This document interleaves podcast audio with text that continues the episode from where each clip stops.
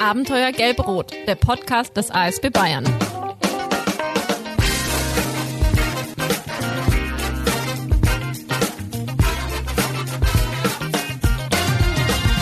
Die WHO gibt offiziell die Ausrottung der Pocken bekannt. Der erste Walkman der Welt kommt auf den Markt. Der NATO-Doppelbeschluss kündigt die Aufstellung neuer mit Atomsprengköpfen bestückter Mittelstreckenraketen vom Typ Pershing 2 in Westeuropa an. Das alles waren Ereignisse des Jahres 1979. Was geschah zwei Jahre zuvor, also 1977? Der allererste Star Wars-Film kommt in die Kinos. Elvis Presley stirbt. Der Terror der RAF erreicht mit der Entführung der Lufthansa-Maschine Landshut und der Entführung und Ermordung von Hans-Martin Schleier ihren Höhepunkt. Die beiden Jahre waren ereignisreich. Im Weltgeschehen auf jeden Fall, aber auch für meine beiden heutigen Gäste in unserer Ausgabe Abenteuer Gelb-Rot, der Podcast des ASB Bayern. Und damit ein herzliches Hallo an all unsere lieben Hörerinnen und Hörer. Schön, dass ihr wieder eingeschaltet habt. Und ich freue mich wirklich außerordentlich ist, ist mir tatsächlich auch, das kann man schon so sagen, auch eine Ehre, dass ich heute Klaus Kollenberger und Jutta Cornell als Gäste bei mir habe. Schön, dass ihr da seid. Herzlich willkommen. Hallo. Vielen Dank für die Einladung. Ja, ja Wir doch freuen gerne. uns. Wir freuen uns auch, dass ihr da seid. Und wir möchten heute mal zusammen mit euch darüber sprechen, wie sich der Rettungsdienst heute vom Rettungsdienst vor Jahrzehnten unterscheidet. Und damit kommen wir zu unseren beiden Daten, die wir anfangs kurz angerissen haben, die Jahre 1977 und 1979.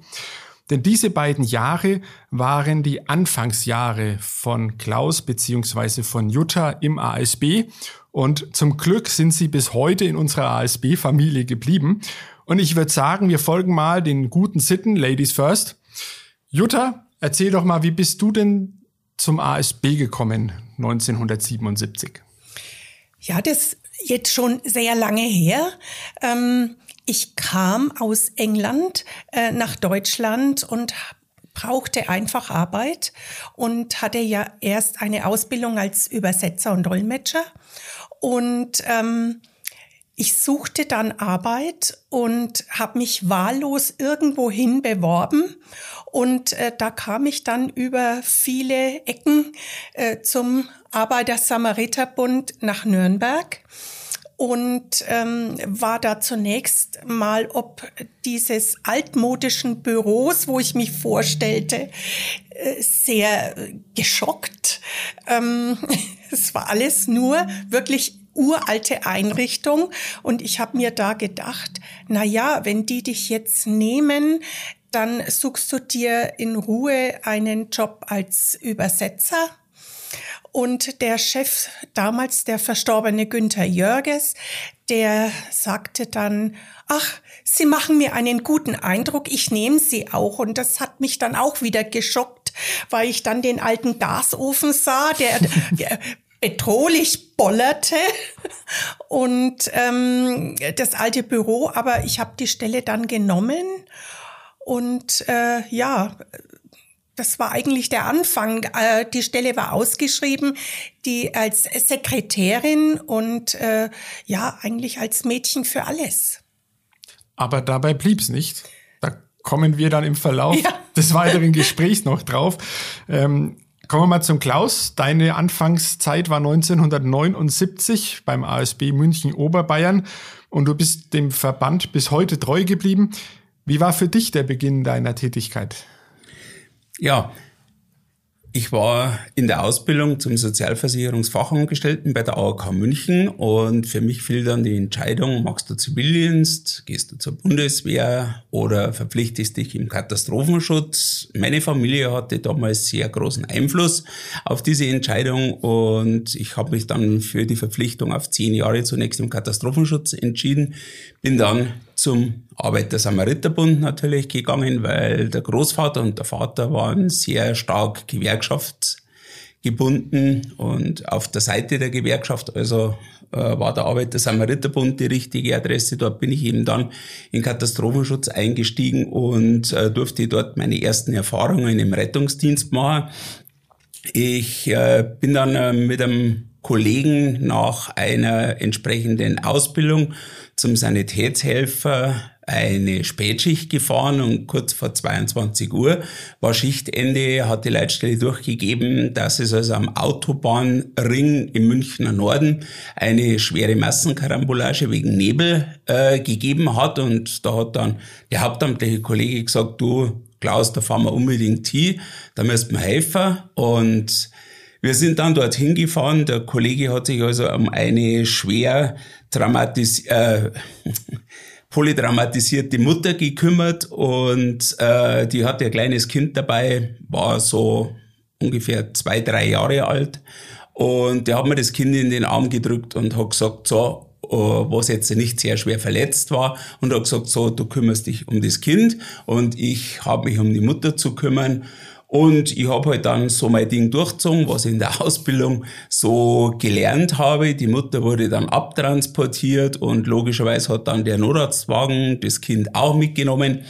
Ja, und wie wir dann in die Rundfahrtstraße eingerückt sind auf die Wache, war dann die Nachtschicht da und die haben natürlich fragen müssen, wie es mit mir war, weil ich war Katastrophenschützer und die Abkürzung war KSler und dann hat der Kollege Ernst Hahn gesagt, ja, für einen KSler hat er sich ganz gut gemacht.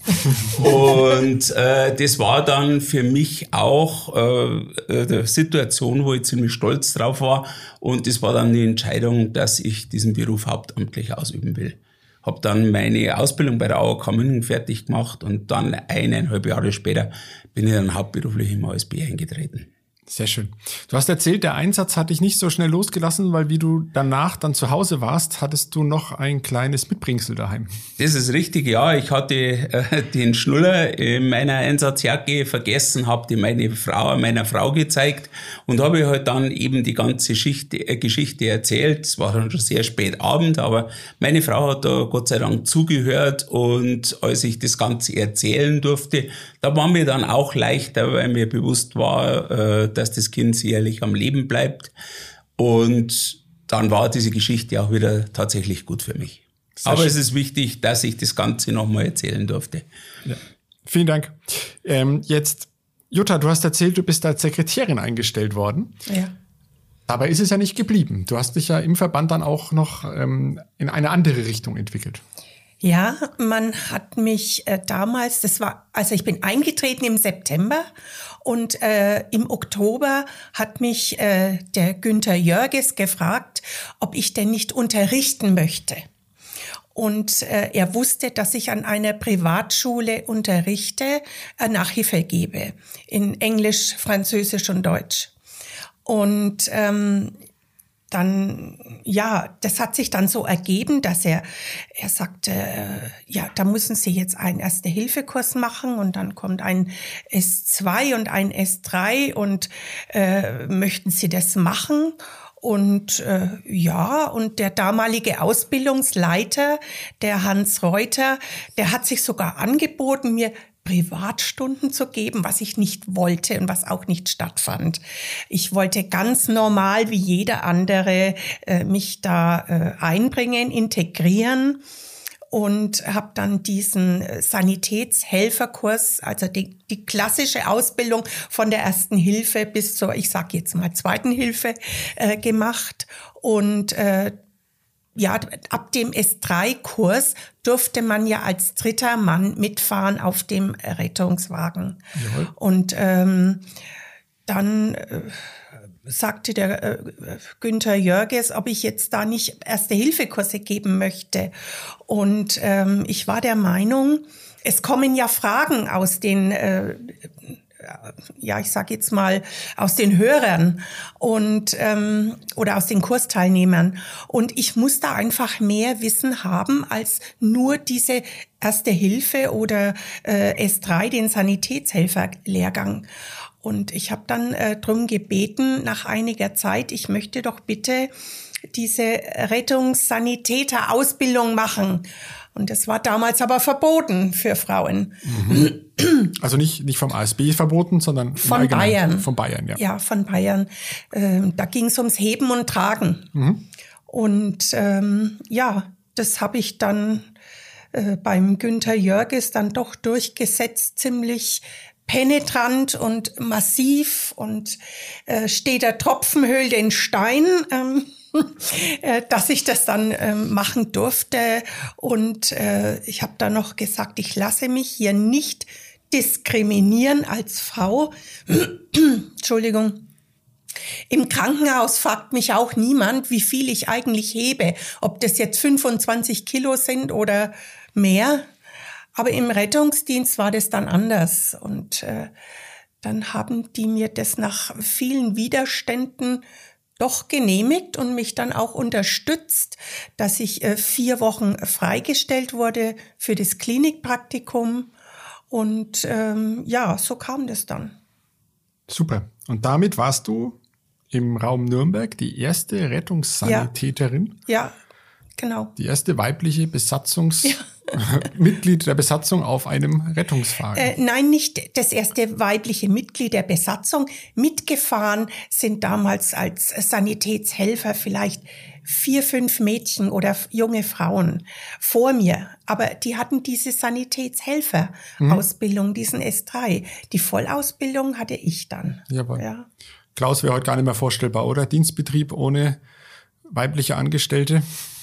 Ja, das ist, das ist tatsächlich nicht mehr vorstellbar und äh, das Ganze hat sich ja, als die Damen fester Bestandteil im Rettungsdienst wurden, die Kolleginnen, hat sich ja ganz viel geändert. Auch, äh, ja, die, wir, wir sollen sagen, das Verhalten einer männlichen Besatzung gegenüber einer gemischten Besatzung, das war ganz anders. Ich möchte sogar sagen, das war respektvoller, das war wesentlich geradliniger und das war sachlicher. Und es hat durchaus viele Einsätze gegeben, beziehungsweise Einsatzsituationen, wo es einfach angebracht war, dass die Kollegin einen Schritt vorgemacht hat, dass die den Patienten übernommen hat, insbesondere was die Kommunikation betrifft und dass der männliche Kollege da mehr in den Hintergrund gegangen ist und das hat sich dann weiterentwickelt, dass komplette Damenbesatzungen gefahren sind und äh, ja, nach dem heutigen Rückblick in die Vergangenheit, wo das angefangen hat, äh, mussten sich also die Damen gegenüber den männlichen Besatzungen nie irgendwie äh, zurückstecken beziehungsweise zu ducken, sondern sie haben absolut die gleiche Leistung geliefert und solche Unkengeschichten wie, naja, die brauchen mehr Tragehilfe oder sonst was, das war definitiv nicht der Fall und die bringen halt wirklich dieselbe Leistung, dieselbe gute, positive Leistung als wie ihre männlichen Kollegen. Das muss man also durchaus so festhalten. Ja, das mit der Tragehilfe, was du jetzt sagst, das war genau das Argument. Äh, da müssen ständig dann äh, zusätzlich Krankenwagenbesatzungen mit eingreifen und heben und tragen, was ja eigentlich dann nicht der Fall war. Ähm, aber ich finde die Entwicklung, wie du sie jetzt schilderst und wie ich sie am Rande jetzt mitbekomme, ist durchaus wünschenswert und positiv. Auf jeden Fall, auf jeden Fall. Wie waren denn dann die Reaktionen von den Kollegen, auch von den Patienten oder auch den Mitarbeitern in der Leitstelle, wenn jetzt auf einmal eine Frau am Funk zu hören war oder, oder du am Einsatzort ankamst und sie haben gemerkt, okay, du bist jetzt nicht die dritte Person auf dem Auto, sondern ähm, mit in der Qualifikationsstufe dabei, wo du auch direkt selbst im Einsatz tätig wirst? Ja, eigentlich durchweg nur positiv. Ähm, besonders von meinen männlichen Kollegen, ich hatte nur Unterstützung und äh, eine wirklich, ein wirklich schönes Miteinander. Ich habe das sehr genossen. Es gibt immer Reibereien überall, aber ähm, es war durchwegs positiv. Auch von den äh, Patienten ähm, wurde man erstmal mit Erstaunen wahrgenommen und äh, die fanden das auch ganz schön. Und ähm, bei aggressiven Patienten war es oft ganz gut, äh, da weibliche Unterstützung zu haben. Und ja, in der Leitstelle, da musste ich dann öfters mal in die Leitstelle. da hieß es dann, Summer 5401, Sie kommen äh, zu einer Sachbehandlung in die Leitstelle. Mhm. Und ich wusste ja, die wollen mich einfach nur sehen. Und ich habe dann immer, er hat ja nicht gesagt, wer kommen soll. Ich habe dann den Kollegen hochgeschickt. ja, aber durchaus war es wirklich äh, so rückblickend sehr schön und äh, positiv. Ja. Ja, ja, das kann ich also wirklich tatsächlich bestätigen. Also beide Kollegen, Gott hab sie selig, die sind schon gestorben. Der eine hat Hahn geheißen, der andere hat Enter geheißen. Ja. Und wenn sich die zum Einsatz gemeldet haben, wir mussten früher in München die Namen sagen, dann haben sie zu dieser rein männlichen Besatzung gehabt, Franz Tierberg auf Abruf. Ja, eben wegen deren Namen. Das hat man zu Damenbesatzungen nie gesagt. Da hat's einmal Hexens geheißen, hallo die Damen, guten Abend und so. Also das war wirklich äh, respektvoll und positiv. Und was ich auch mal erlebt habe, oder ja, tatsächlich in mehreren Fällen, dass wenn wir Krankentransporte gefahren haben und die Wohnungstüre war schon offen und wir waren also im Stockwerk kurz vor der Wohnungstüre, äh, dass eine Angehörige zum Beispiel zu ihrem Ehemann gesagt hat, äh, Namen weiß ich jetzt nicht mehr, leg dich hin, die Krankenträger kommen. ja, und ähm, ja, das mit den Krankenträgern haben wir bei diesen weiblichen Besatzungen eigentlich mehr die Erfahrung gemacht, dass sie die Patienten auch nicht so schwer gemacht haben, dass sie beim Umlagern oder beim Runtertragen mehr unterstützt haben, äh, eben aus Rücksicht äh, vor diesem weiblichen Besatzungsmitglied. Also wirklich durchwegs nur positiv. Ja, und wenn du Pech hattest, dann wollten die dir auch helfen, wenn du die Treppe runtergingst ja. äh, und haben sich dann sehr engagiert am Treppengeländer festgekrallt. Das, was man sich genau das nicht wünscht. ja, aber ich muss jetzt sagen, ich war nicht hauptamtlich im Rettungsdienst angestellt. Ich war dann später der Ausbilder, der Ausbildungsleiter. Also ich bin da eben dann nur mitgefahren, um in der Praxis zu bleiben oder wenn ein Hauptamtlicher ausgefallen ist oder einfach, um dann den neuen dritten Leuten in Praxis zu helfen. Genau, aber du warst also nicht hauptamtlich im Rettungsdienst, Nein. aber auch im Rettungsdienst selbst auch tätig, so wie Natürlich, man heute ja, ja. Im, im, im, als GFB-Kraft oder als, als Ehrenamtlicher auch im Rettungsdienst ja. tätig ist. Ne? Genau. Haben wir übrigens ein schönes Bild, wen es interessiert, in unserer aktuellen Ausgabe vom ASB-Magazin ist auch ein Bericht von der Jutta Cornell drin und da ist auch ein Bild, wie sie im Notarzt Wagen, glaube ich, sitzt und, und rausschaut. Ich habe es noch nicht gesehen, das Magazin, ganz ah, okay. ehrlich. ich habe es noch nicht bekommen. Ja, müssen wir mal schauen. Vielleicht kann ich es dir dann im Nachgang zeigen. Ähm, Nochmal zum Klaus. Ähm, heutzutage ist es ja so, man sitzt als Besatzung auf seiner Rettungswache, Re äh, wartet auf Abruf. Die Leitstelle in Erlangen, wo wir jetzt gerade den Podcast aufnehmen, sitzt zum Beispiel in Nürnberg und ähm, teilt dann per Funk mit, wo man sich hinbegeben darf und dass man als ähm, Rettungsdienstmitarbeiter den Mitarbeiter der Leitstelle zu Gesicht bekommt, ist heutzutage ja relativ selten. Früher hast du erzählt, aus deiner Anfangszeit, da war das noch anders, zumindest in München. Ja, das war ganz anders. Wir hatten also parallele Schlichtsysteme mit einer Schicht aus der Leitstelle. Das heißt, man hat sich namentlich gekannt. Und ähm, ja, äh, es hat damals schon sehr viele Einsätze gegeben, bloß äh, eben aufgrund dieser Bekanntheit, aufgrund dessen, dass man zum Funksprecher Gesicht gehabt hat, haben die Funksprecher dann, wenn man mal einen Tag zu keiner Mahlzeit gekommen ist, zu keiner Pause oder sonst was, das haben sie die tatsächlich gemerkt und haben das dann am nächsten Tag also auch ausgeglichen. Oder wenn es einfach einmal Einsatzsituation oder eine Funk Disposition gegeben hat, äh, die wo vielleicht nicht so optimal war, dann hat man da Anruf erkennen, weil man diese Durchwahlen gekannt hat und hat sich mit dem Kollegen unterhalten und äh, hat da seine Meinung kundgetan und dann hat man das gut aussprechen können, was heute definitiv nicht mehr der Fall ist. Das heißt also, in der integrierten Leitstelle München sind sie bis zu 220 Mitarbeiter und ja, äh, bis auf wenige Ausnahmen hat man dazu kein Gesicht und das führt bedauerlicherweise immer dann wieder zu Kommunikationen, wo über Kollegen und das ist wirklich beidseits oder Kolleginnen vielleicht nicht sehr nett gesprochen wird. Äh, man hat eine eingefahrene Meinung, neue Mitarbeiter, die bekommen das auch gleich gesagt und das führt schon zu, ja, möchte ich sagen, zu einem ungesunden Verhältnis. Mhm. Und da haben wir auch immer vor Seiten der Rettungsdienstleitung dann unsere Probleme, das den Mitarbeitern verständlich zu machen und äh, wirklich einmal auch darauf hinzuweisen, dass man sagt, versucht es doch mal trotzdem einen Telefonhörer in die Hand zu nehmen und dort anzurufen und vielleicht nur mittels eines Smalltalks äh, ja eine kleine Diskussion, aber sachliche Diskussion zu führen und dann ist das wesentlich besser. Aber ich denke, das ist heute in ganz vielen Bereichen des Arbeitslebens so. Und äh, da muss man sich ganz massiv umstellen. Wir hatten auch äh, in der Stadt Mitte ein Lokal, äh, wo ja, eine Mitarbeiterin es dem Rettungsdienst und auch dem Leitstellenpersonal sehr gut gemeint hat und Sonntag, ja, war halt von Haus aus, gerade Vormittag ein bisschen ein ruhigerer Tag und ähm, wir hatten unsere Rettungswache in der Nähe der Leitstelle und wir durften die dann immer ja mit Weißbier und äh, mit Weißwürsten versorgen. Und wenn die unter der Woche zu uns sehr nett waren, dann wurde das Weißbier von uns getragen. Und wenn die unter der Woche nicht sehr nett waren, dann durfte dieses Weißbier die Treppen selbstständig hochgehen. Das heißt also, wir haben das dann an jeden Treppenabsatz abgesetzt. Naja, und als das dann am Funktisch geöffnet wurde, dann kann man sich, glaube ich, sehr lebhaft vorstellen, wie das dann auch ausgeschaut hat. Das war dann die Rache des kleinen Mannes. die üblichen Samariterspäße waren das, ja.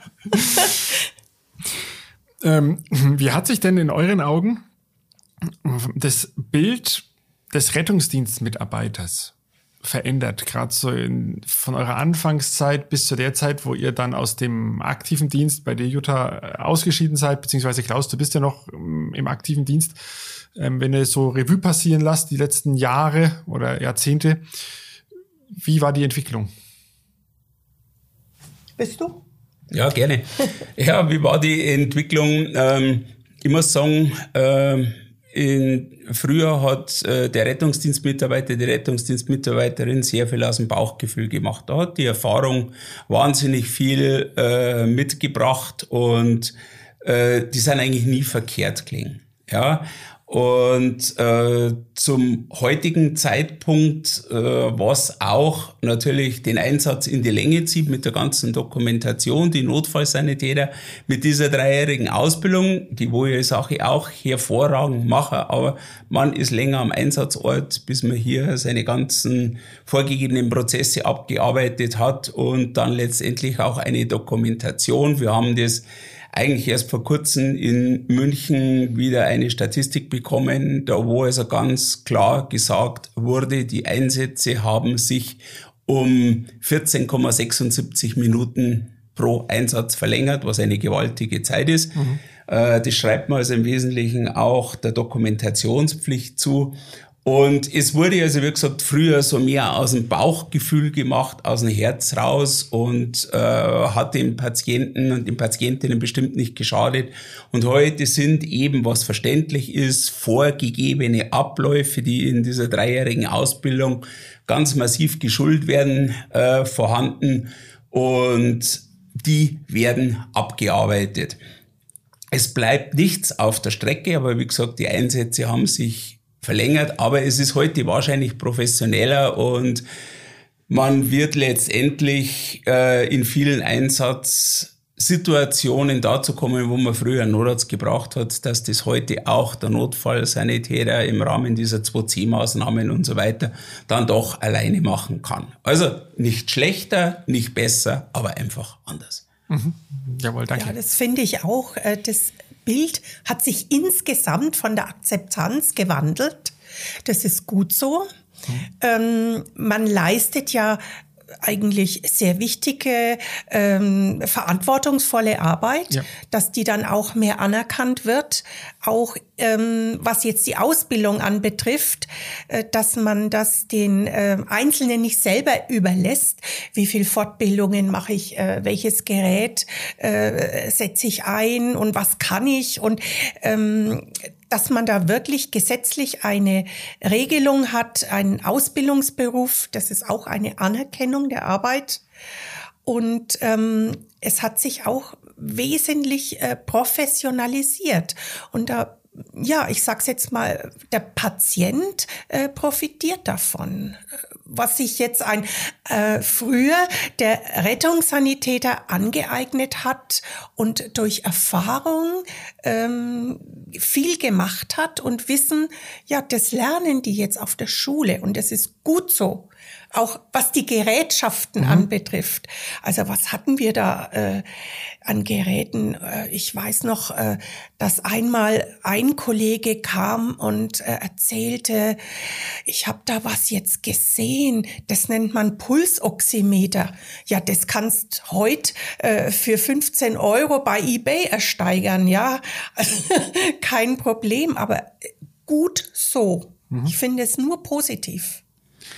Also Jutta, ich kann mit dir hundertprozentig mitgehen. In einem muss ich dir widersprechen und das ist die Akzeptanz. Äh, ich kann sagen, dass wir äh, in der Vergangenheit wesentlich weniger Angriffe auf das Rettungsdienstpersonal hatten, tatsächlich tätige Angriffe. Und ich komme sogar an Situationen erinnern, wenn man zum Beispiel in der Gaststätte reingekommen ist oder ja, in so einem bierseligen Saal. äh, ja, ja. Dass es dann oft geheißen hat, oh, Achtung, jetzt mhm. kommen wir Sanitäter, ja. jetzt äh, müssten wir wieder ruhiger werden. Ja, ich möchte nicht sagen, dass das so ein Respekt wie bei der Polizei war, was halt auch ziemlich gut weggefallen ist, aber immerhin. Und heute ist man auch zum Rettungsdienstpersonal ja. Gnadenlos Stimmt, und ja. Äh, ja, der Respekt vor der Leistung des Rettungsdienstpersonals, das war wirklich eine Top-Leistung ist, äh, der fehlt in ganz vielen Fällen. Und da geht auch sehr viel äh, von Patientenseite aus bedauerlicherweise verloren. Und gerade wenn Alkohol, Drogen und so im Spiel sind, ja, was also wirklich vermehrt stattfindet, dann ergibt es oft sehr unschöne Situationen, äh, die hier wirklich das Rettungsdienstpersonal meistern muss.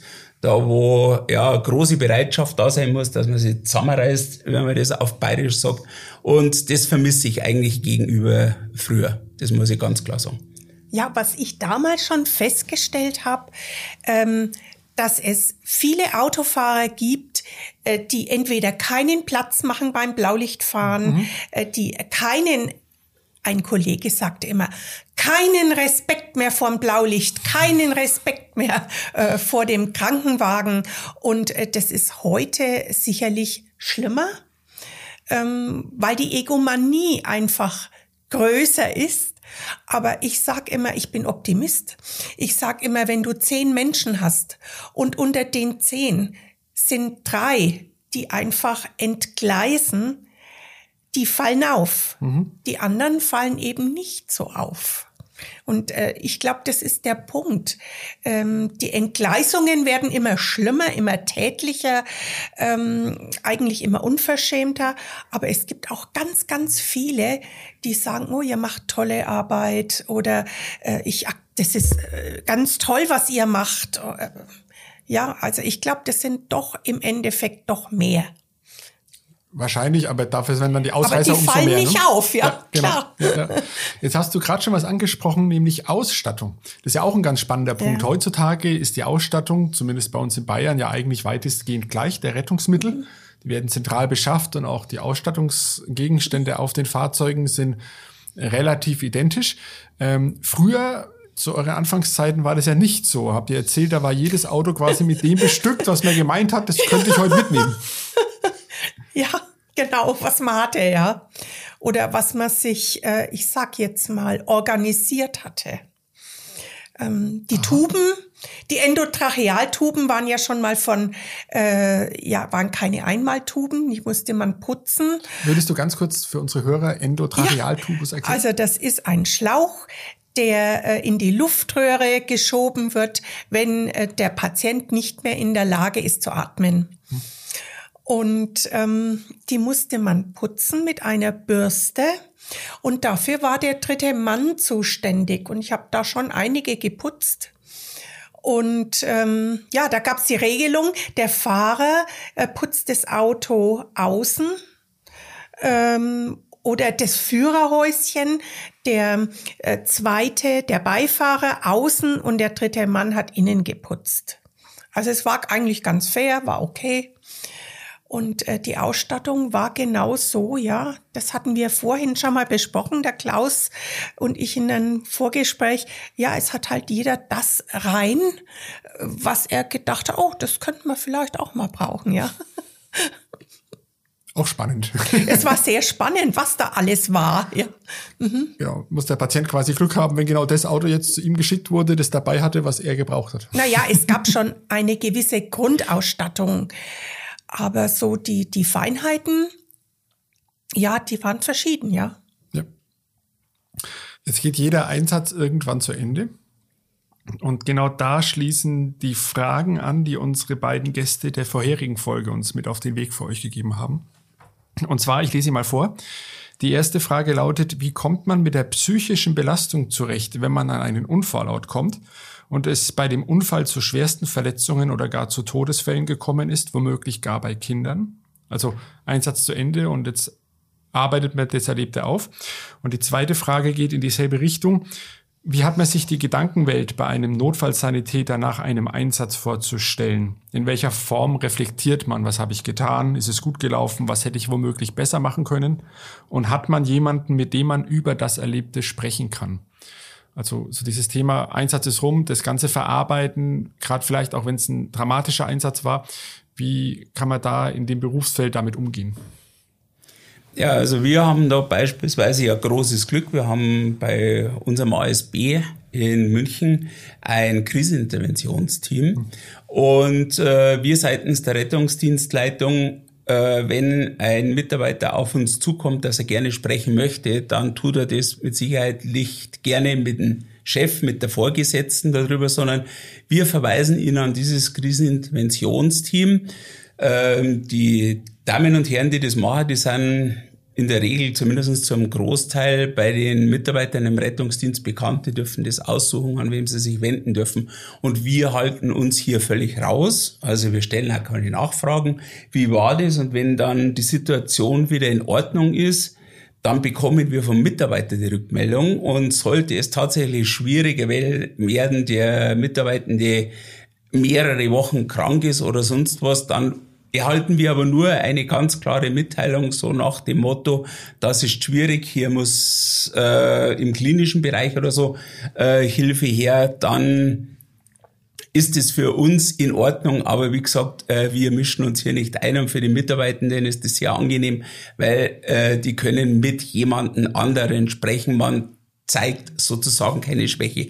Was ich also definitiv aber schon feststelle, die Kolleginnen und Kollegen untereinander, äh, die sprechen vielleicht äh, maximal im Zweierteam darüber, aber die setzen sich nicht in die Wache, wenn mehrere andere Kolleginnen und Kollegen da sind und machen hier eine Einsatzbesprechung. Nein, äh, das beschränkt sich also wirklich auf die Einsatznachbesprechung im Team. Was ich aber auch glaube, sehr stark hilft, ist die Familie. Mhm dass man das erzählen kann oder Freunden. Und ich glaube gar nicht, dass es da hier so ums Fachliche geht, sondern da geht es viel mehr ums Emotionale. Und da ist die Familie oder tatsächlich enge Freunde meines Erachtens die wesentlich bessere Stütze.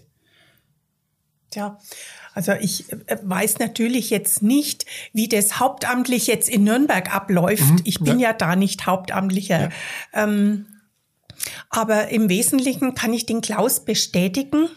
Das war auch früher so oder in meiner gesamten beruflichen Laufbahn. Ähm, die Menschen sind eben verschieden. Der eine ist mehr introvertiert, äh, der sagt gar nichts.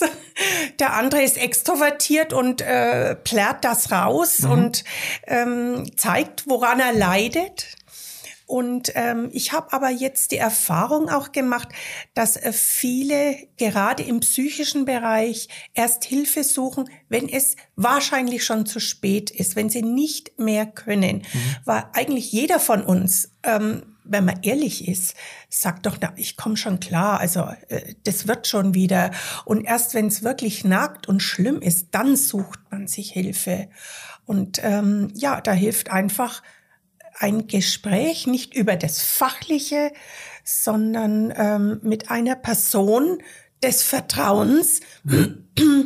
Und ähm, das kann dann schon sehr erleichternd wirken oder sich einfach wirklich Hilfe per Supervision suchen. Ja. Da muss man auch sagen, haben wir tatsächlich den großen Vorteil, dass die Aufmerksamkeit für dieses Thema in den letzten Jahrzehnten tatsächlich deutlich gestiegen ist und auch ähm, Strukturen geschaffen wurden, um Kollegen, die unter belastenden Einsätze leiden, ähm, zu erkennen und dann auch ihnen Hilfe zuteil werden zu lassen.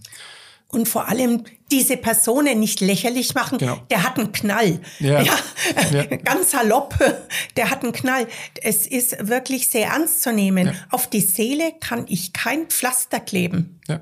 Ja, ganz wichtig. Und gerade das Thema Krisenintervention, ähm, das ist auch ein Thema, das wir auch in einem unserer nächsten Podcast-Folgen noch näher beleuchten wollen. Haben wir schon mal ein kleines bisschen gespoilert für unsere Zuhörer.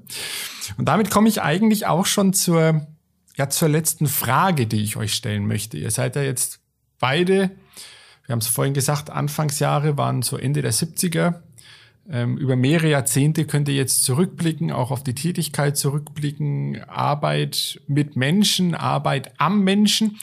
Und unsere Schlussfrage ist ja immer so im Rückblick auf das, was man bislang erlebt hat, was man geleistet hat, was bleibt? Was nimmt man für sich persönlich da mit? Was kann man rausziehen? Deshalb die Frage an euch, nur diese zwei Wörter. Was bleibt? Was bleibt äh, für mich ist die Dankbarkeit, dem ASB dienen zu dürfen oder noch dienen zu dürfen. Mhm. Sehr schön, danke. Ja, das ist sehr schön. Also für mich bleibt, äh, um mein berufliches Leben zu beschreiben, eigentlich die Erfüllung. Es war für mich die Erfüllung meines Lebens, ähm, dass ich zum ASB gekommen bin, ungeplanterweise vom ASB ins Krankenhaus und das war für mich einfach die Erfüllung. Und die Dankbarkeit, dass ich es machen konnte, dass ich es körperlich leisten konnte. Vielen Dank für eure offenen Worte auf diese Frage. Und normalerweise enden unsere Podcast-Folgen damit, dass unsere Gäste, also ihr eigentlich jetzt, unseren Gästen der nächsten Folge auch eine Frage mit auf den Weg geben dürfen. Diesmal aber nicht. Der Grund ist relativ einfach.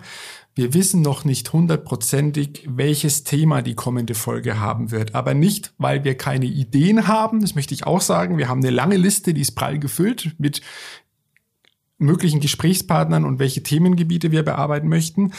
Nee, Aktuell sind wir ja als ASB sowie viele andere Hilfsorganisationen auch sehr stark in die Hilfe für Vertriebene aus der Ukraine eingebunden, sowohl im Inland als auch im Ausland. Und die Lage verändert sich hier ja ständig sehr kurzfristig und sehr schnell und zum jetzigen Zeitpunkt, da laufen ganz viele verschiedene Hilfsangebote unserer bayerischen ASB-Verbände. Und das ein oder andere dieser Hilfsangebote, das möchten wir gerne in der nächsten Folge beleuchten. So viel sei mal verraten.